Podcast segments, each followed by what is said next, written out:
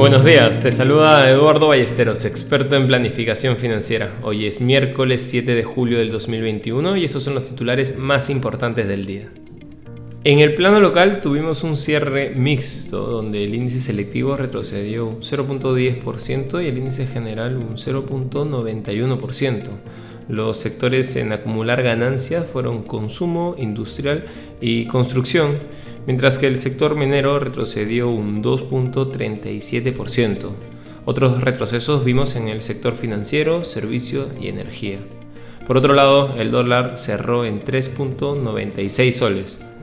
En el plano internacional, las acciones tecnológicas vuelven a liderar el mercado. El Nasdaq fue el único de los grandes índices que subió a un nuevo máximo histórico el día de ayer después de que el S&P 500 rompiera una racha de 7 días de ganancia.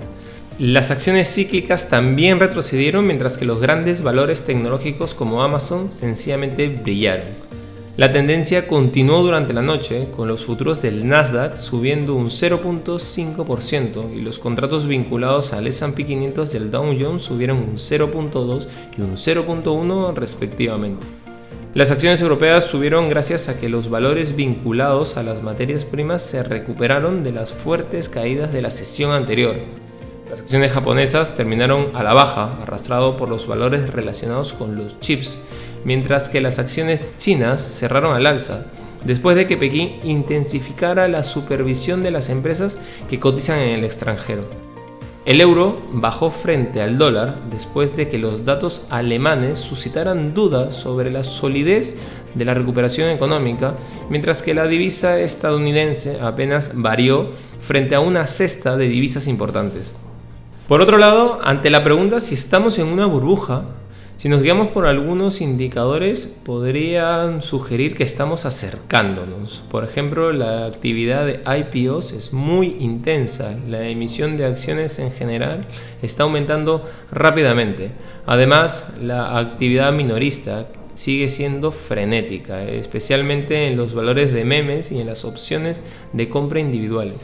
Las empresas tecnológicas con pérdidas están obteniendo mejores resultados una señal de que los mercados de renta variable pueden estar entrando en aguas burbujeantes.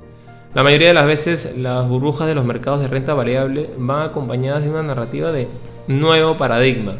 Y aunque la narrativa de la tecnología lo cambia todo está muy presente, llevamos así casi 10 años.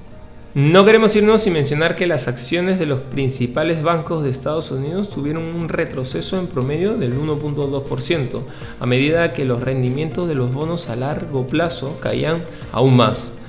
El rendimiento de los bonos del Tesoro de 10 años cayó otros 3 puntos básicos por debajo del 1.35%, su nivel más bajo desde febrero y el rendimiento de los bonos del Tesoro a 30 años cayó en una magnitud similar al 1.97%.